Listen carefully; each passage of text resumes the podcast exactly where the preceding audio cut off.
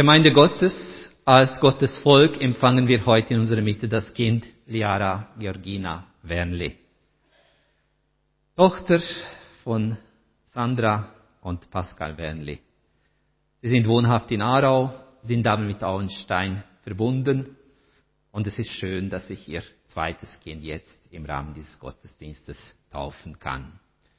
Wir sind dankbar für das Geschenk des Lebens und wir freuen uns mit Ihnen dass ihnen Gott so ein wundervolles Geschenk gegeben hat. Wenn Eltern ihr Kind zur Taufe bringen, bezeugen sie, dass es nicht ihr Besitz ist, über den sie frei verfügen können. Gott hat es geschaffen zu einem eigenständigen Leben in seinem Dienst. Mit jeder Taufe setzen wir ein Zeichen des Widerspruchs. In einer Welt, die von Verdienst und Leistung bestimmt ist, bekennen wir uns zu einer bedingungslosen Liebe als Grund unseres Daseins. Mit jeder Taufe bezeugen wir aufs Neue die Befreiung und die Erneuerung der Welt durch Jesus Christus. Liebe Anwesende, liebe Gemeinde, ich lade Sie nun dazu ein, unser Gesangbuch bei Nummer 263 aufzuschlagen. Und unter der Nummer 263 finden Sie das alte christliche Taufbekenntnis. Ich darf Sie nun einladen, als Gemeinde dies zusammen zu sprechen. Liebe Eltern, liebe Paten, in der Gemeinschaft der einen weltweiten Kirche frage ich euch, wollt ihr, dass euer Kind, Liara Georgina Wernli, auf dem Namen des dreieinigen Gottes getauft werde? Wollt ihr den Weg zur Erkenntnis Jesu Christi offen halten? Und seid ihr bereit, ihr die Liebe zu bewahren, auch dann, wenn sie euren Vorstellungen und Erwartungen nicht entspricht. Ist das euer Wille, so antwortet ihr ja mit Gottes Hilfe. Euch alle in der Gemeinde Christi bitten wir, nehmt dieses Kind an. Schenkt ihr und allen Kindern eure Zuwendung und Liebe. Bleibt offen für das Suchen und die Unruhe der jungen Menschen. Seid stets auf neue bereit, sie zu verstehen und tragt dazu bei, dass die Kirche an diesem Ort und überall ein bewohnbares Haus sei, ein Ort der Gemeinschaft für alle Menschen. Diara Georgina Wernli, du kommst aus dem unergründlichen Geheimnis der Liebe und bist berufen zur Fülle des Lebens. Deine Füße werden in einen weiten Raum gestellt, in deinen Augen will das Licht Christi wieder strahlen. Deine Hände sollen das Brot teilen, deine Lippe für die Wahrheit Zeugnis geben und dein Herz dem Ruf des Evangeliums antworten. Die heilige Taufe ruft dich mit deinem ganzen Leben zum Leben als Glied am Leibe Christi. Gott, die Liebe, sagt heute Ja zu dir. Dein Platz in der Kirche Gottes bleibt für dich frei, egal wo immer deine Wege dich hinführen. In Gemeinschaft mit der ganzen Kirche bitten wir nun um den Heiligen Geist. Komm, Schöpfergeist, und entzünde das Feuer in Liara Georgina, damit sie mit ihrem Leben Antwort gebe auf den Ruf deiner Liebe. Komm, Schöpfergeist, und mache uns fähig, lebendige Zeugen deiner Liebe zu sein. Amen. Und nun kommen wir zur Taufhandlung und sofern die anwesenden Kinder möchten, dürft ihr gerne nach vorne kommen, damit ihr seht, was da vorne passiert. Könnt alle ganz nahe kommen. Liara Georgina, ich taufe dich im Namen Gottes des Vaters, seines Sohnes Jesus Christus und im Namen des Heiligen Geistes. Amen. So spricht Gott zu dir, denn er hat seinen Engel befohlen über dich, dass sie dich behüten auf allen deinen Wegen. Gott segne dich und behüte dich. Amen. Wir zünden die Taufkerze an unsere Osterkerze an und erinnern uns daran, dass uns Jesus Christus versprochen hat, er ist das Licht der Welt und wer ihn sieht, wird nicht in dem Finsternis bleiben. Habt ihr auch Taufkerzen parat? Da könnt ihr jetzt gerade die Taufkerzen holen und die Eltern können helfen, sie können es gerade einstecken. Und da können wir die Taufkerzen alle noch anzünden und in diese Schale einstecken. Sehr gut. Wir sammeln uns zum Gebet. Gott, du unsere Zukunft, du bist lebendig, weit über unser eigenes Leben und Denken hinaus. Du hast Liara Georgina Werni das Leben geschenkt. Du hast ihm durch die Taufe deine Treue zugesagt. So lass es heranwachsen zu einem Menschen, der offen ist für dich und für die Mitmenschen. Schenke den Eltern und Paten Leben, Zeit und genug Kraft, um sich mit ihrem Kind zu freuen und für es sorgen zu können. Und lass ihr Verhältnis zueinander bestimmt sein von der Liebe. Dein Name sei gelobt, jetzt und in Ewigkeit. Amen. Ich darf Sie wieder bitten, Platz zu nehmen. Und wir haben einen Beitrag von der Familie. Darf ich Herr Roth bitten, dass er zum Tauf, respektive zum Redepult vorne kommt? Das möchte ich dir jetzt weitergeben. Ich singe sie natürlich nicht, die Lieder, die ich da aufgeschrieben habe, das wäre wahrscheinlich eine Zumutung für alle, weil es der Ton eventuell ein bisschen daneben würde sein. Aber ich lese es jetzt. Vom einen Lied ein paar Strophen mehr, von der anderen weniger. Im ersten ist es Liara. Vergiss es nie, dass du lebst, ist keine eigene Idee gewesen. Und dass du schnaufst, auch kein Entschluss von dir. Dass du lebst, ist ein andre, von einer anderen Idee gewesen. Und dass du atmest, atmest, es ist Geschenk an dich. Du bist gewollt, kein Kind vom Zufall, keine Laune von der Natur. Ganz egal, ob du dein Lebenslied in Moll singst oder Dur. Du bist ein Gedanke Gottes, ein Genialen noch dazu. Du bist du, das ist der Clou. Ja, du bist du. Und vergiss es nie. Niemand denkt und fühlt und handelt so wie du. Und niemand lächelt, so wie es du im Moment nicht gerade tust, aber sonst eigentlich immer tust. Niemand sieht den Himmel ganz genau wie du. Und niemand wird je wissen, was du vielleicht einmal weißt. Und vergiss es auch nie, dein Gesicht hat niemand sonst auf dieser Welt. Und solche Augen hast nur du. Du bist reich, egal ob mit oder ohne Geld. Denn du kannst leben. Niemand lebt wie du. Du bist gewollt, kein Kind vom Zufall, keine Laune von der Natur. Ganz egal, ob du dein Lebenslied in Moll singst oder Dur. Du bist ein Gedanke Gottes, ein genialer noch dazu. Du bist du. Das ist der Clou. Ja, du bist du. Ich darf Sie dazu einladen, dass wir gemeinsam das Lied 182 einstimmen. Kind, du bist uns anvertraut.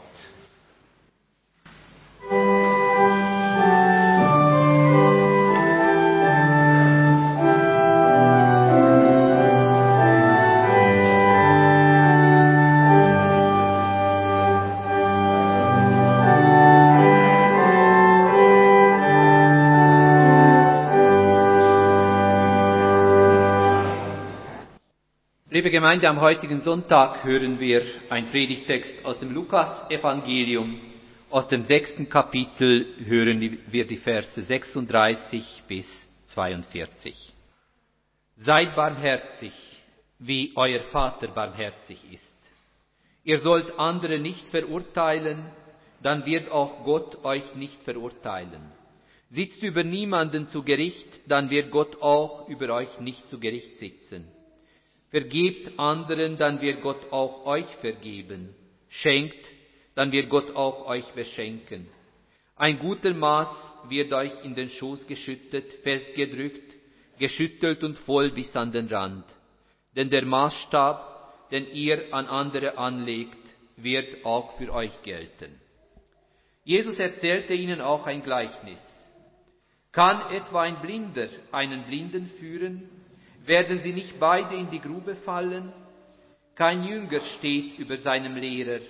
Auch wenn er fertig ausgebildet ist, ist er nur wie sein Lehrer. Du siehst den Splitter im Auge deines Bruders oder deiner Schwester. Bemerkst du nicht den Balken in deinem eigenen Auge? Wie kannst du zu deinem Bruder oder zu deiner Schwester sagen, komm her, ich zieh dir den Splitter aus deinem Auge? Siehst du nicht den Balken in deinem eigenen Auge? Du Scheinheiliger, zieh zuerst den Balken aus deinem Auge, dann hast du den Blick frei, um den Splitter aus dem Auge deines Bruders oder deiner Schwester zu ziehen. Soweit das Wort des Herrn. Der Herr segne sein Wort an uns. Liebe Gemeinde, fange am besten bei dir an. Wie oft haben Sie schon mal diesen gut gemeinten Ratschlag in diversen Zusammenhängen gehört, gelesen oder sogar eventuell selber gesagt. Fange am besten bei dir an. So leicht gesagt und doch so schwer getan. Es ist eine Binsenwahrheit. Und auch wenn jeder und jede davon weiß, bleibt es trotzdem aktuell. Allerdings ist es auch so, dass diese Forderung leichter auszusprechen als zu realisieren ist. Es ist keine große Sache, jemanden diesen Ratschlag zu erteilen, aber es ist eine sehr große Herausforderung, so zu leben. Dies war Jesus auch bewusst. Und darum richtet er seine Aufmerksamkeit darauf, was die Minimalbedingung für ein auf Gott gerichtetes Leben sein soll. Die erste und wichtigste Konsequenz eines auf Gott hin ausgerichteten Lebens ist, dass der Mensch anfängt, barmherzig zu leben. Aber was bedeutet dies eigentlich, barmherzig zu leben? Oder was vielleicht noch wichtiger ist, kann man dieses Ideal realisieren in unserem Alltag? Können wir barmherzig sein oder können wir barmherzig leben? Die Forderung Jesu, barmherzig zu sein, scheint eine religiöse Floskel zu sein, die man ohne weiteres damit abtun kann, dass man ja gewisse soziale Aufgaben entweder selber erfüllt oder diese Aufgaben mitfinanziert durch Spenden an wohltätige Institutionen oder durch staatliche Steuern. Ich denke allerdings, dass die Sache nicht so ganz einfach ist. Barmherzigkeit ist nicht nur, dass ich irgendjemanden oder an irgendeine Institution einen gewissen Betrag spende. Ich meine wirklich, dass es hierbei nicht um einen Aufruf zu mehr Spenden oder zu einem freiwilligen Engagement geht. Davon haben wir mehr als genug. Die Forderung Jesu, besser gesagt, die in den Worten von Jesus enthaltene Herausforderung geht tiefer und betrifft die Grundeinstellung zum Leben. Seid barmherzig betrifft die Grundeinstellung zum Leben. Wieso denn das? Die Barmherzigkeit Gottes im Zusammenhang der Bibel richtet sich immer auf die Person. Gott sieht immer den Menschen mit der jeweiligen Lebensgeschichte an und nimmt diesen Menschen ernst. Und wenn wir dies als Ausgangspunkt nehmen, Gott nimmt mich ernst, so haben wir die Richtung der Argumentation ganz klar vor den Augen. Es geht in erster Linie um unsere zwischenmenschlichen Beziehungen auf vielen Ebenen. In der letzten Zeit ist immer wieder in unserer Gesellschaft von der Solidarität die Rede gewesen. Die Gesellschaft sollte solidarischer sein. Die Welt sollte solidarischer sein. Man sollte doch solidarischer leben. Ich denke, solche Parolen haben wir mehr als genug in der letzten Zeit immer wieder gehört und wir bekommen das auch heute noch zu hören. Die diverse Volksabstimmungen der letzten Zeit haben die Solidarität als oberstes Ziel deklariert und wollten damit Kasse machen.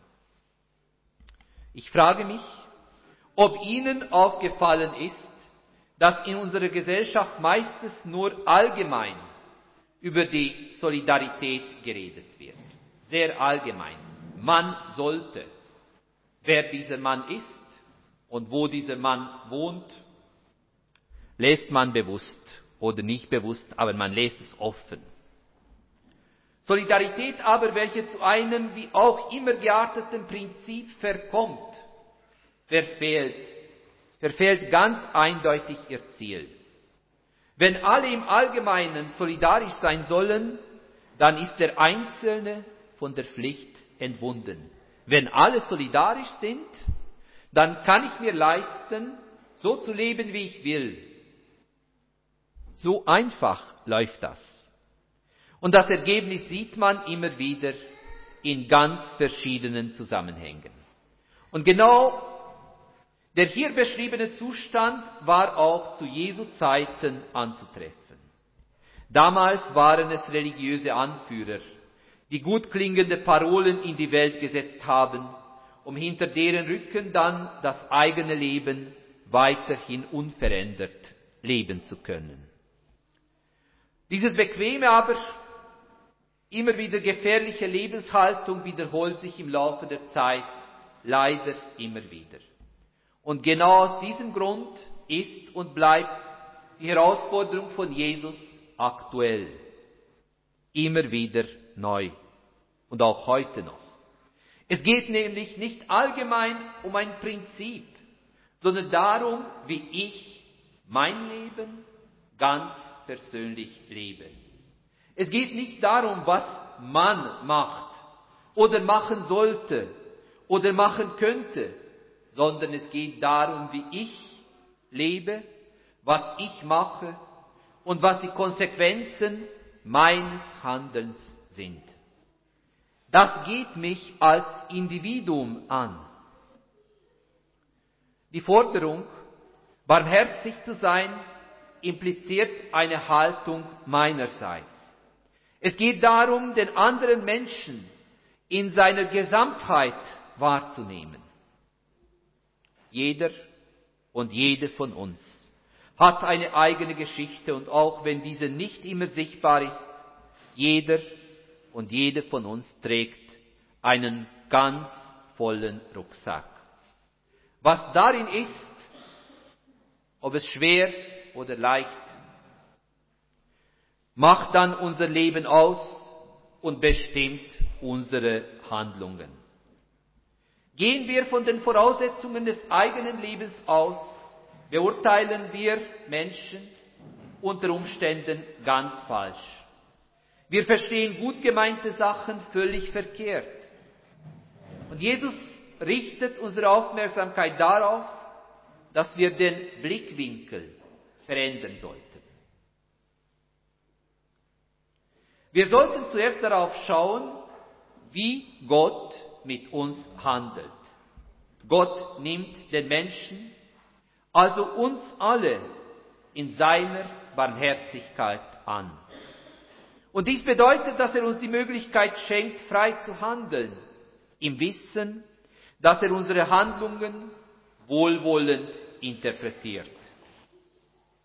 Dies sollte der Ausgangspunkt zur Beurteilung unserer Mitmenschen sein. Wohlwollend, den ganzen Menschen ins Auge gefasst, sollten wir einander wahrnehmen. Kann das gelingen? Die Antwort aus unserem Predigtext weist darauf hin, dass dies nicht eine automatische Sache ist. Man muss, nein, man darf daran arbeiten. Und dazu erzählt Jesus zwei Beispiele.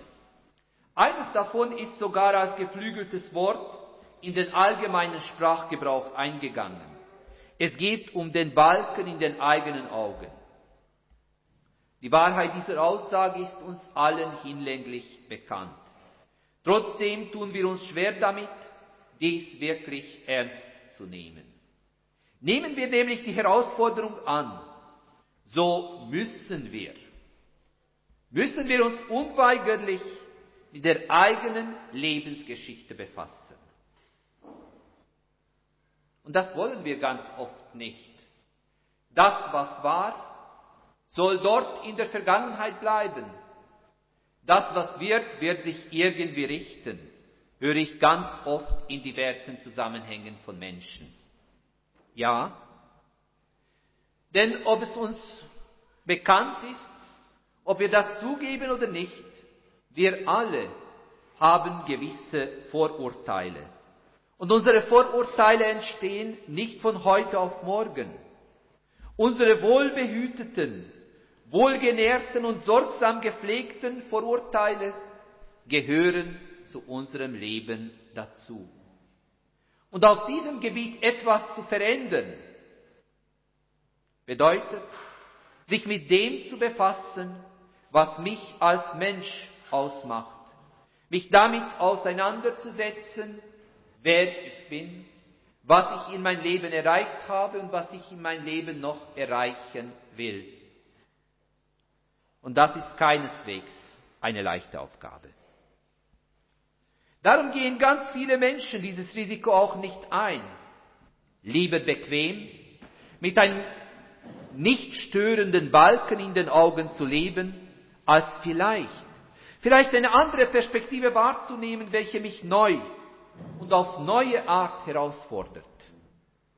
Vielleicht ist der andere gar nicht so, wie ich meine, dass er sei. Vielleicht, vielleicht ändert sich etwas, wenn ich anfange, ein bisschen anders zu denken, nur in ganz kleinen, alltäglichen Sachen.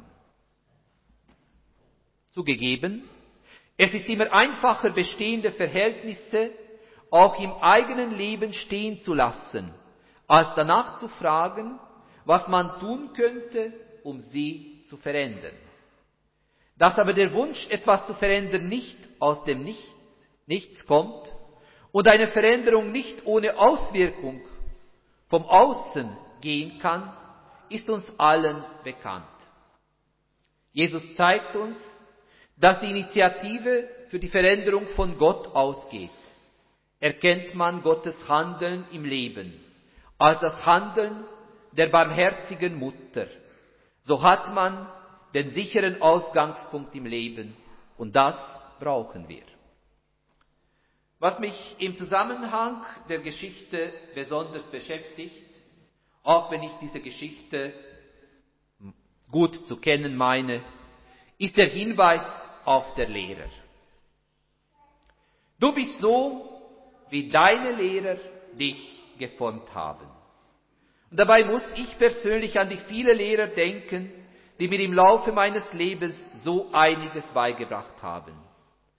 Denke in erster Linie an meine Lehrerin in der Grundschule, wie sie mir das sorgfältige Arbeiten beigebracht hat. Das hat mich geprägt. Oder an meine Deutschlehrerin, die mir die Schönheit dieser Sprache beigebracht hat. Ohne sie stünde ich heute nicht auf diesem Kanzel. Sie haben mich geprägt. Und als Ihr Schüler bin ich Ihnen auch heute noch sehr dankbar, auch wenn Sie nicht mehr unter uns weilen. Aber reduzieren wir das Leben nur auf das schulische Umfeld, so greift die Aussage eigentlich nicht. Denn irgendwann sind wir mit der Schule fertig. Das feiert man meistens großartig. Ich muss nichts mehr lernen. Ich bin fertig. Und was dann? Sind wir schon mit allem fertig? In 16, 17, 18 Jahren meinen wir, ich bin mit der Schule fertig und mit, ich bin mit allem fertig. Jetzt habe ich alles, was ich fürs Leben brauche. Aber ist wirklich alles gesetzt im Leben? Kommt nichts mehr hinzu? Können wir getrost weiterfahren im Leben im Wissen, dass wir schon fertige, erwachsene Menschen sind, die nichts mehr, rein nichts mehr brauchen? Ich kenne nicht wenige Menschen, die dieser Illusion verfallen sind. Sie wollen nicht wahrnehmen, dass die Lebensschule uns ebenso prägt wie unsere Ausbildung. Ich denke vor allem daran, dass der Mensch im Laufe des Lebens ganz vieles von den diversen Mitmenschen lernen kann und lernen darf, mit denen wir zu tun haben. Zugegeben, man kann diese Chance auch verweigern und stur das eigene durchzuziehen. Es geht auch. Man kann aber auch zugeben, dass man nicht alles weiß, dass man nicht auf alle Fragen eine fertige Antwort hat. Man kann sich darauf einlassen, die neue Perspektive eines anderen Menschen zumindest in Betracht zu ziehen. Dankbar denke ich in meinem Leben an diverse Menschen zurück, die mich in der Lebensschule so einiges gelehrt haben. Sie haben mich geprägt, meinen Umgang mit den Mitmenschen, meine Weltanschauung und vieles mehr. Und ich denke, wenn wir ehrlich zu uns selber sind, dann müssen wir zugeben, dass wir in der Lebensschule von so vielen Menschen geprägt werden. Das, was wir sind, wer wir sind, verdanken wir auch unseren Mitmenschen, die mit uns in unserem Leben für einen gewissen Lebensabschnitt unterwegs waren.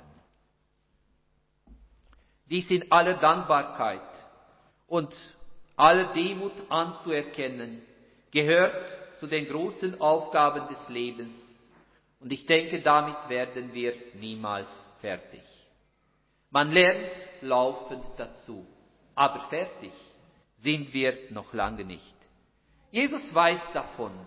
Und aus diesem Grund fordert er uns heraus, die Arbeit an uns selber nicht aufzugeben. Er traut uns zu, dass wir den Blick frei bekommen können.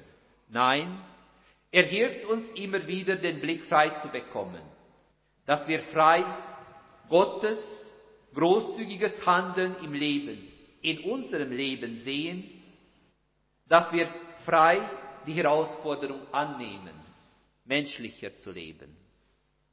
Kleine Schritte, sie haben aber eine riesengroße Wirkung. Frei zu sein, um wahre Mitmenschlichkeit zu leben, das mutet Jesus uns zu. Und dazu sind wir alle eingeladen. Und ich denke, dies können wir auch heute noch sehr gut brauchen. Keine noch so wohlgemeinte Parolen, aber ein freies, menschenwürdiges Leben. Genau das ist es, was Gott uns auch heute schenken möchte. Amen.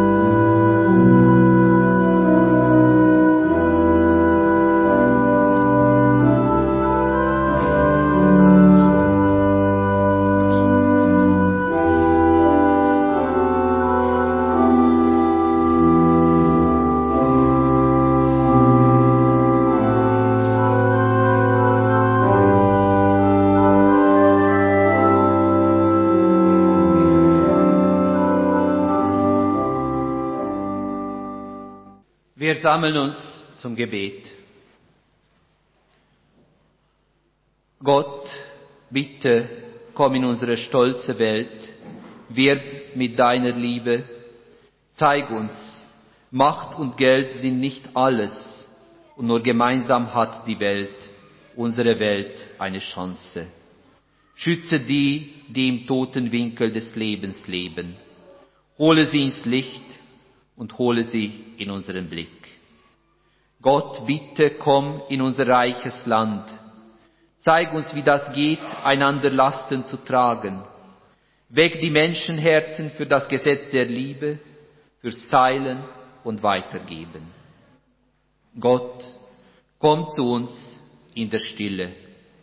Wir bitten dich für mutlose, kraftlose, urlaubsreife Mitmenschen. Hilf erholen und Nähe finden, auch im Abstand. Dein Atem ist Ewigkeit, Gott. Komm in unsere Häuser und unsere Kirchen. Wir bitten dich für Gemeinden und Familien.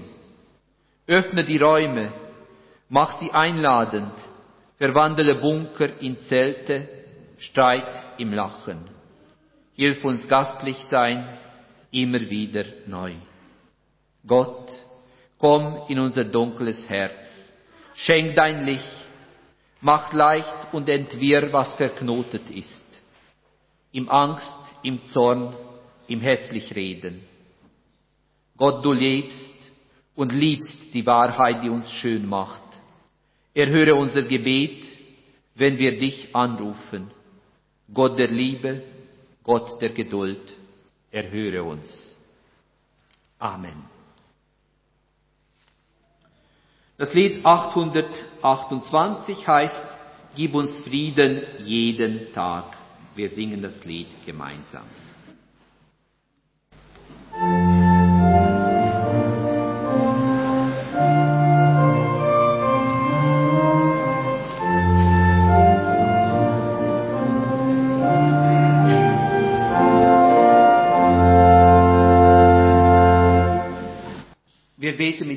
Worten, die uns unser Herr Jesus gelehrt hat, und sofern Sie können und mögen, darf ich Sie bitten, dafür aufzustehen. Unser Vater im Himmel, geheiligt werde dein Name, dein Reich komme, dein Wille geschehe, wie im Himmel, so auf Erden. Unser tägliches Brot gib uns heute und vergib uns unsere Schuld, wie auch wir vergeben unseren Schuldigen. Und führe uns nicht in Versuchung, sondern erlöse uns von dem Bösen. Denn dein ist das Reich und die Kraft und die Herrlichkeit in Ewigkeit. Amen. Unser Schlusslied ist das Lied 343. Komm Herr, segne uns. Ich darf Sie dazu einladen, das Lied zu sehen, singen.